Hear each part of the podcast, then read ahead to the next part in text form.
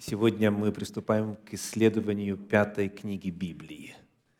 Мы продолжаем слушать Божью повесть. Так называется этот цикл проповедей, цель которого – прочитать и увидеть главную весть в каждой из трех глав всего Священного Писания. И вот четыре книги позади – Бытие, Исход, Левит, Числа. Сегодня мы начинаем пятую книгу, книга Второзаконие. Первая проповедь по этой книге будет вводной, и она так и называется «Божья повесть, двоеточие Второзаконие». Мы зададим три главных вопроса. Первый вопрос касается авторства. Кто записал эту книгу? Второй вопрос касается содержания книги Второзакония. Вот по большому счету, о чем она – какая весть там содержится. И третий вопрос о насущности этой книги. Насколько эта книга имеет отношение к современному человеку, в частности, к современному верующему, к современному христианину. Все-таки ведь написано давным-давно. Для нас ли она, эта книга? Вот это три главных вопроса чтобы вам было легче ориентироваться и следить и судить о том, насколько мы близки к завершению этого процесса. Итак, книга Второзаконие, первая глава, первый стих. Давайте читать. Второзаконие 1, 1. «Сии суть слова, которые говорил Моисей всем израильтянам за Иорданом в пустыне на равнине против Суфа, между Фараном и Тафелом, и Лаваном, и Асерофом, и Дизагавом.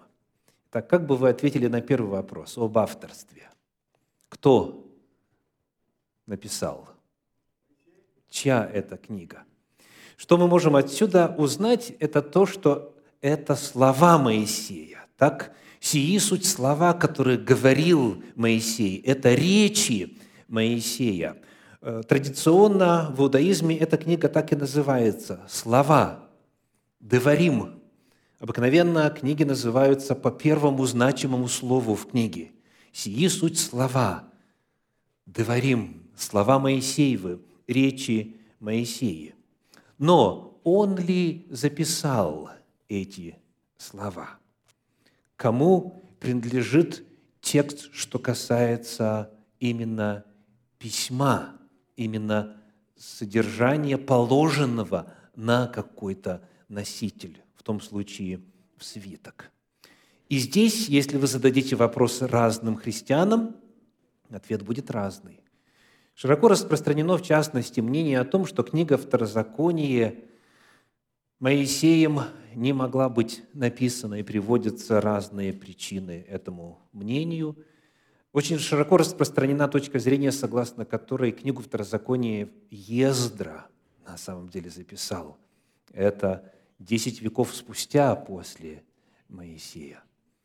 И поэтому нам интересно посмотреть на саму книгу. Есть ли что-то в самой книге Второзакония о том, не только кто сказал, кто произнес эту речь. Вот, допустим, Иисус, э, что Он написал из Библии, когда был на земле, когда совершал свое служение? Что-нибудь написал? Один текст, наклонившись низко, писал на земле. Но что написал, евангельский текст не рассказывает. О его речи, его проповеди, о его служении и жизнеописании его другие записали – Матфей, Марк, Лука, Иоанн.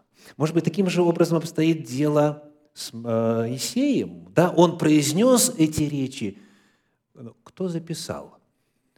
Я приглашаю посмотреть на 31 главу книги Второзакония, где есть ответ на этот вопрос непосредственно в тексте книги Второзакония. 31 глава, мы там прочитаем стихи 9 и с 24 по 26. 9 с 24 по 26. «И написал Моисей закон сей.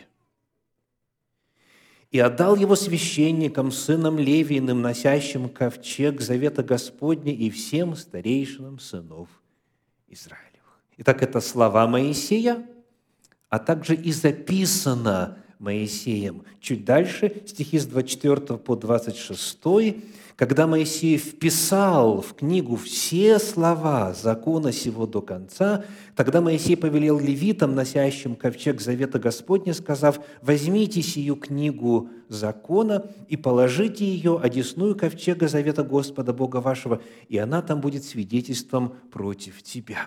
Итак, сам текст книги утверждает, что Моисей и произнес, говорил и записал все слова закона сего. Тогда появляется следующий вопрос. Почему же о Моисее во всей книге говорится, ну практически во всей книге, говорится в третьем лице. Моисей, он сказал, сделал, повелел и так далее. У нас есть некоторые отрывки, написанные от первого лица. Когда Моисей вспоминает, он говорит, «И молился я Господу» там, и так далее. Но большая часть текста книги написана от третьего лица, то есть как будто бы о Моисее кто-то другой рассказывает. Это вот еще одна причина, по которой некоторые полагают, что не Моисей писал. Вот хочу вам в качестве иллюстрации прочитать следующий а, отрывок из известного труда античности. Это книга, которая называется «Записки о Гальской войне». Книга первая, глава седьмая. Цитата. «При известии о том, что гельветы пытаются идти через нашу провинцию, Цезарь ускорил свой отъезд из Рима, двинулся самым скорым маршем в Дальнюю Галлию и прибыл в Генаву. Итак, в каком лице повествование ведется? В третьем лице. Он, Цезарь, сделал то-то, то-то и то-то. Ну что ж, кто теперь подскажет нам, кто автор, кто записал записки о Гальской войне? Ответ – никто иной, как Гай Юлий Цезарь. Это автобиографический труд. Но во всей книге он о себе пишет в третьем лице – и таких примеров сотни. При исследовании оказывается, что в древности это была традиция. Читаем ли мы Гомера, читаем ли мы Геродота, читаем ли мы Фукидита и так далее, о себе было принято говорить в третьем лице. Фактически считалось э, знаком дурного тона в древности о себе говорить от первого лица. Только изредка вот цари, там, очень такие значимые и так далее, люди, они могли сказать «я», там, такой-то, такой-то и прочее. То есть в древности, в литературе древности писать о себе в третьем лице было традицией, было стандартом, было нормой.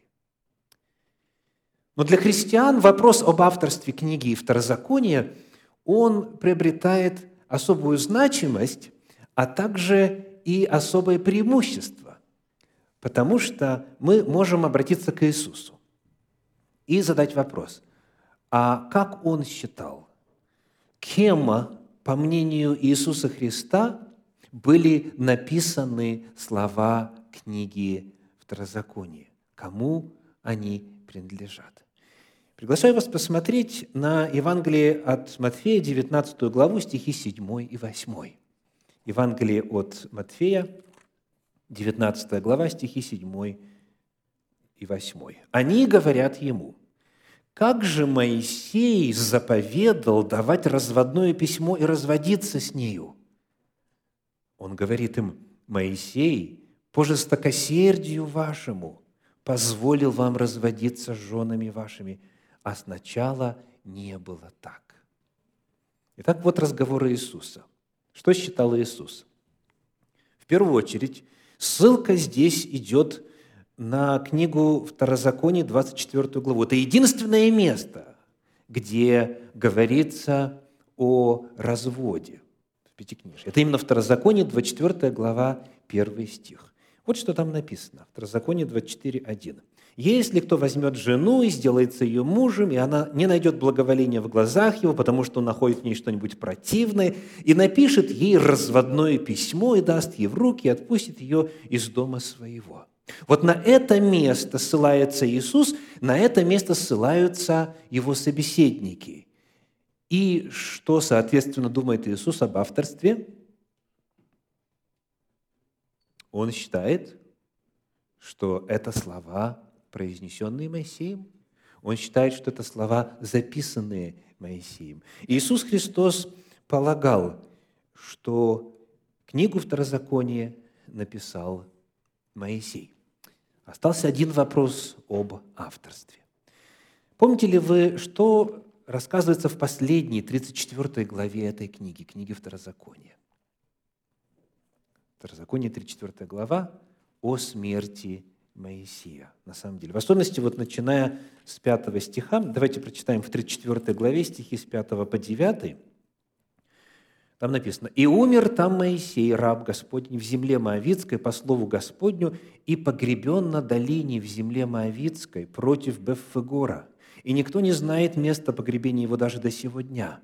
Моисею было 120 лет, когда он умер, но зрение его не притупилось, и крепость в нем не истощилась, и оплакивали Моисея, сына Израиля, на равнинах Моавицких тридцать дней, и прошли дни плача и сетования Моисея. И Иисус, сын Навин, исполнился духа премудрости, потому что Моисей возложил на него руки свои, и повиновались ему сыны Израилевы, и делали так, как повелел Господь Моисею. Итак, вопрос, чьи это слова? Начиная со слов «И умер там Моисей, раб Господень, и погребен и так далее. Ну, понятно, что вряд ли Моисей мог это описать. Так? Кто-то должен был описать вот этот эпизод после смерти Моисея. И, соответственно, появляется вопрос, кому принадлежат вот эти слова, заключительная часть, вот 34 глава, в особенности 6 с 5 стиха. Как вы думаете – у нас в тексте есть подсказка. Да, упоминается имя Иисуса Навина. Но текст прямо не говорит о том, что Иисус Навин этот фрагмент записал. Тем не менее, в э, тексте книги Второзакония есть некоторые указания на сей счет. Вот посмотрите, пожалуйста, на 32 главу, стих 44. Второзаконие 32, 44. Говорится так. «И пришел Моисей к народу, и изрек все слова песни сии вслух народа, он и Иисус сын Навин. И дальше идет текст песни. Ну, фактически э, вся 32 глава является текстом песни. То есть вот с первого стиха «Внимай небо, я буду говорить, слушай земля, слова уст моих» и прочее, прочее. И вот когда эта песня заканчивается, то происходит следующий, 44-й. «И пришел Моисей к народу, и изрек все слова песни сей вслух народа, он и Иисус». Это два человека, согласно этому отрывку, произнесли эту песнь. Песнь, которая стала частью книги Второзакония. Так? То есть сам текст книги Второзакония указывает о соавторстве. В том смысле, что народ узнал о содержании этой песни из уст двоих. Из уст Моисея и из уст Иисуса Навина. То есть что мы видим? Мы видим здесь переходный момент. Моисей заканчивает свое служение, Иисус начинает свое служение вождя, и они обращаются к народу вместе. Помимо этого, если посмотреть еще чуть-чуть раньше, 31 глава книги Второзакония, стихи 14 и 19. Там еще есть один любопытный момент на эту тему. Второзаконие, 31 глава, стихи 14 и 19. «И сказал Господь Моисею, вот дни твои приблизились к смерти. Призови Иисуса, и станьте у скинии собрания, и я дам ему наставления». И пришел Моисей и Иисус, и стали у скинии собрания. Дальше является слава Господня – и вот 19 стих. «Итак, напишите себе слова песни сей, и научи их сынов Израилевых, и вложи ее в уста их, чтобы песня сия была мне свидетельством на сынов Израилевых». Глагол «научите» во множественном числе. И обращение к кому идет?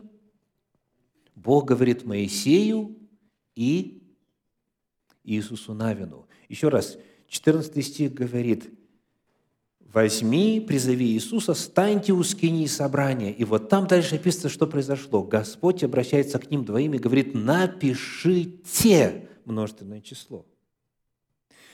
То есть сама книга Второзакония рассказывает о том, что вот этот текст, по крайней мере, текст 32 главы книги Второзакония, текст этой песни был записан двумя, был произнесен двумя. Это рассказ о том, как подхватывается эстафета.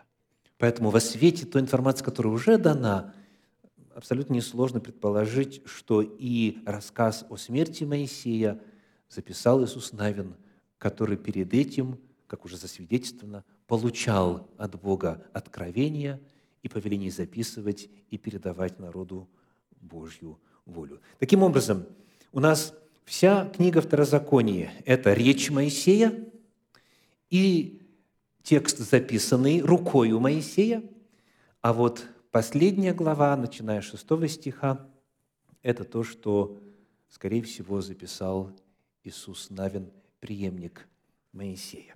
Это некоторая информация по вопросу авторства. Теперь второй вопрос. О чем эта книга? Возвращаемся к самому началу.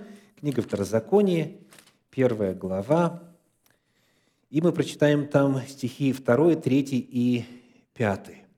Написано так – в расстоянии 11 дня, дней пути от Харива, по дороге от горы Сир Кадес Варни, с сорокового года, одиннадцатого месяца, в первый день месяца говорил Моисей сынам Израилевым все, что заповедал ему Господь о них, пятый стих, за Иорданом, в земле Моавицкой, начал Моисей изъяснять закон сей и сказал. Итак, что такое второзаконие? Это изъяснение закона. Начал он изъяснять закон сей в подлиннике Гатора вот эту Тору. Начал он изъяснять, начал он комментировать Тору Господню. Согласно вводным словам книги Второзакония, эта книга представляет собой изъяснение Моисея, комментарий Моисея на Божьи законы, на Божью Тору. И потому появляется следующий вопрос. А почему же возникла нужда в комментарии? Кто нуждается в изъяснениях? Кому нужно растолковывать?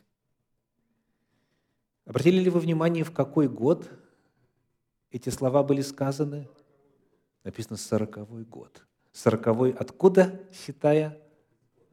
Сороковой год от исхода – Дальше во второй главе книги Второзакония в стихах 14 и 15 находим следующее, 14 и 15. «С тех пор, как мы пошли в Кадес Варни и как прошли Дарину Заред, минуло 38 лет. И у нас перевелся из среды стана весь род ходящих на войну, как клялся им Господь. Да и рука Господня была на них, чтобы истреблять их из среды стана, пока не вымерли». Что произошло за эти 40 лет – обновилось поколение. Те, кто не поверил Господу, начиная от 20 лет и старше, они умерли, кости их легли в пустыне, как говорит Священное Писание. И поэтому 40 лет спустя к границам обетованной земли к Иордану подошли уже другие люди, новое поколение. Многие из них не слышали закона Господня, когда он произносился с вершины горы Синай. Многие из них не были участниками дарования дополнительных постановлений, постановлений Торы через Моисея, когда он был там на горе энное число дней. Прошло время, наступила череда нового поколения, и им закон нужно изъяснять. Давайте проведем небольшой эксперимент. Я хочу задать ряд вопросов – к тем, кому лет 20-25, но не больше, кому меньше 20 лет, кто жил, соответственно, еще в Советском Союзе или в постсоветском пространстве, в СНГ так называемом, в Содружестве независимых государств. Итак, вот вам вопрос, если вам совсем от роду немного лет – такой вопрос. Что такое, или, может быть, кто такой пятилетка? Пятилетка. Что этот термин означает? Пятилетка – это человек, которому пять лет. Девочка пяти лет, мальчик пяти лет. Согласны? Откройте словарь, проверьте. Но те, кто жил раньше, они знают, что пятилетка – это нечто намного более масштабное. Да? Вот что говорит э, известный народный словарь Википедия. Пятилетка – это период, на который осуществлялось централизованное планирование экономики в Советском Союзе. Первая пятилетка была объявлена в 1928 году. Последняя закончилась в 1995. Ну, не закончилась. Собственно, ее срок истек, она так и не была реализована.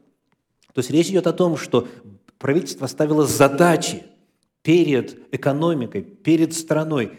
Пятилетка, даешь пятилетку за сколько? В три года, да, и так далее. Это, это было большое дело. Это слово новому поколению ничего не говорит. Слово осталось но оно уже не несет ни той смысловой нагрузки, ни той эмоциональной нагрузки, ни тех штрафов, которые выписывались, если план не выполнен, если не достигнуты задачи, поставленные партией перед страной и так далее. Или иные санкции, вплоть до тюремных. Вот что означает новое поколение. Еще один пример, еще одна иллюстрация. Их, конечно, можно приводить десятки – Скажите, что такое купоны? Знаете? Купоны. Вот молодые люди, те, кто здесь живет, what is a coupon? Что такое купон? Вот в этих реалиях бытия. Это документ, предъявление которого дает право на что? На скидку – то есть можно на 10, на 20, на 50 и так далее процентов купить дешевле. Предъявляешь купон, сейчас они уже есть в электронном формате.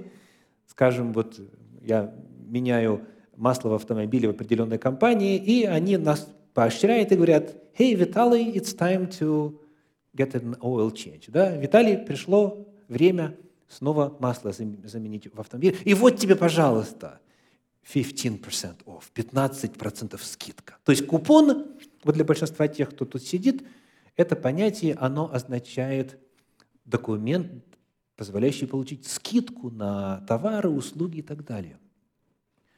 А что такое купон для тех, кто жил в Советском Союзе, вот в особенности ближе к концу его исторического пути? Для кого-то это денежная единица, верно, да, был период времени. А что еще такое купон? Может быть, еще важнее даже, чем денежные дни. Да, да, спасибо большое. Вот э, толковый словарь по экономике, что нам рассказывает. Купоны – это талоны, обычно бумажные в скобках, которые служат удостоверением права на получение или приобретение чего-либо в условиях нормированного распределения – когда был дефицит, когда была нехватка базовых продуктов или товаров, то вот на семью, там, в зависимости от ее размера, выдавали купоны. Это право. То есть ты стоишь в очереди, ты предъявляешь купон, и потом еще и деньги платишь за полную сумму, без каких-либо скидок. Так? То есть купон – это документ, дающий право на получение или на приобретение чего-либо. Совершенно другие реалии. Какие скидки? Лишь бы досталось. Так? Лишь бы досталось. То есть новое поколение. Совершенно другие реалии. Те же самые слова, но смысл может быть совершенно другой. Итак, 40 лет, 38 лет прошло с тех пор, как Господь дал закон – и вот теперь стоит новое поколение, оно готово войти в обетованную землю, и это новое поколение должно понять закон. Текст есть, он готов, но этот текст без истолкования не понять. Вот о чем идет речь. Вот смысл, вот цель книги Второзакония. Книга Второзакония была дана новому поколению. И ее цель – объяснить им закон Божий, чтобы они поняли. Отсюда очень важный урок. Каждому поколению нужно объяснить волю Божью на их языке, в их контексте, в их культуре. Потому в книге Второзакония в 6 главе, например, в стихах с 20 по 24 написано следующее. Второзаконие 6 глава, стихи с 20 по 24. «Если спросит у тебя сын твой в последующее время, говоря, что значит сие уставы, постановления и законы, которые заповедал вам Господь Бог ваш?» Остановимся на вопросе. Вы чувствуете напряжение в этом вопросе? Вы чувствуете тревогу в этом вопросе? В чем они выражены? Во-первых, дети не понимают, что значит. Во-вторых, что еще опаснее? Посмотрите, пожалуйста. Господь Бог ваш. Видите? Дети говорят, Господь Бог ваш. Заповедал кому? Вам. Чувствуете проблему? Как этот закон сделать нашим? Как этого Бога сделать своим? Вот это задача родителей любой эпохи. книга Второзакония учит нас тому, что детям нужно быть в состоянии это рассказать, чтобы они не просто механически повторяли, что делать, чтобы они понимали. Начал Моисей что делать? Изъяснять закон сей. Чрезвычайно важный урок. Например, помните ли вы текст десяти заповедей? Кто может процитировать? Ну, последнюю, десятую возьмем – Десятая заповедь о чем? Не пожелай, да? То есть это у нас книга Исход, 20 глава, 17 стих. Исход 20, 17. «Не желай дома ближнего твоего, не желай жены ближнего твоего, ни раба его, ни рабыни его, ни вала его, ни осла его, ничего, что у ближнего твоего». Вот такой список. Этого, этого, этого, этого не желай. Теперь, в книге Второзакония эта заповедь тоже повторяется. Пятая глава книги Второзакония, стих 21. Мы сейчас прочитаем, а вам вопрос. Скажите, в чем отличие? Кто заметит отличие? Не желай жены ближнего твоего, не желая дома ближнего твоего, ни поля его, ни раба его, ни рабы его, ни вала его, ни осла его, ни всего, что есть у ближнего твоего. В чем отличие? Поле появляется. Поле появляется. Скажите, а почему поля нет в изначальном тексте заповедей? А потому что поля нет. Это народ, который в рабстве прожил – и вот они вышли из рабства, и они слышат вот Божью волю, и она выражается в категориях, которые им знакомы. Дома у них были, по крайней мере, они жили в домах, а поля не было. Они не были землевладельцами. А это поколение, оно стоит на краю обетованной земли, и оно войдет туда и разделит по жребию. И они будут владельцами земельных наделов. Появляется поле, и на него распространяется. А сегодня как бы заповедь звучала? Не желай чего еще? Не автомобиля ближнего твоего, ничего еще. Не самоката его, не самолета его. И пошло-поехало. Каждое поколение ту же самую волю Божью должно услышать на языке, который понятен и адекватно вбирает в себя реалии жизни того или иного поколения. Итак, о чем книга Второзакония? Это истолкование закона – это попытка помочь новому поколению понять волю Божью применительно к контексту, в котором они живут.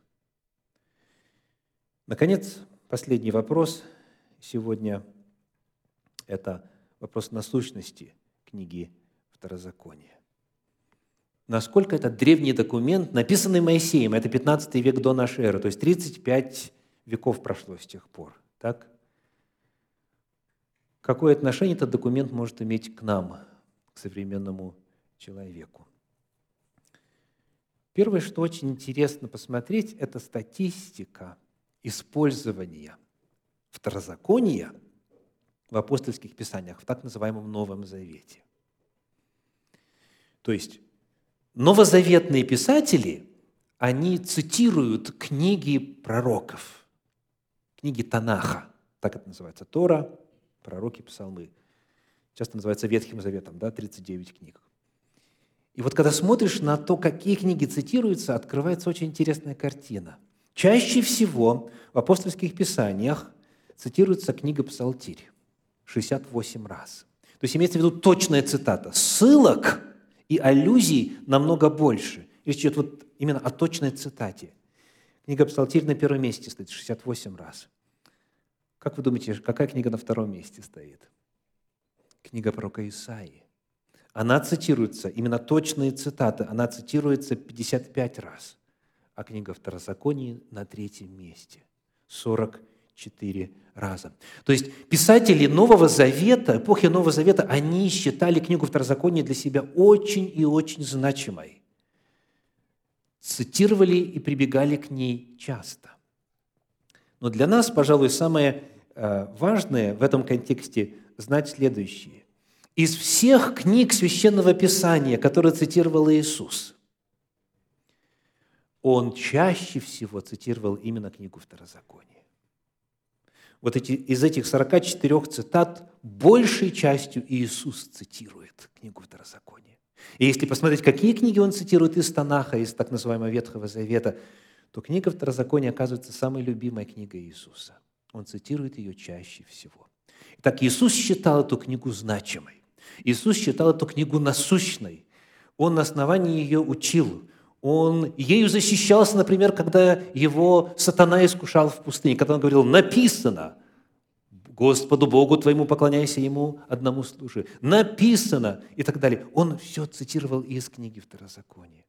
Книга Второзакония занимала очень важное место в жизни Иисуса Христа.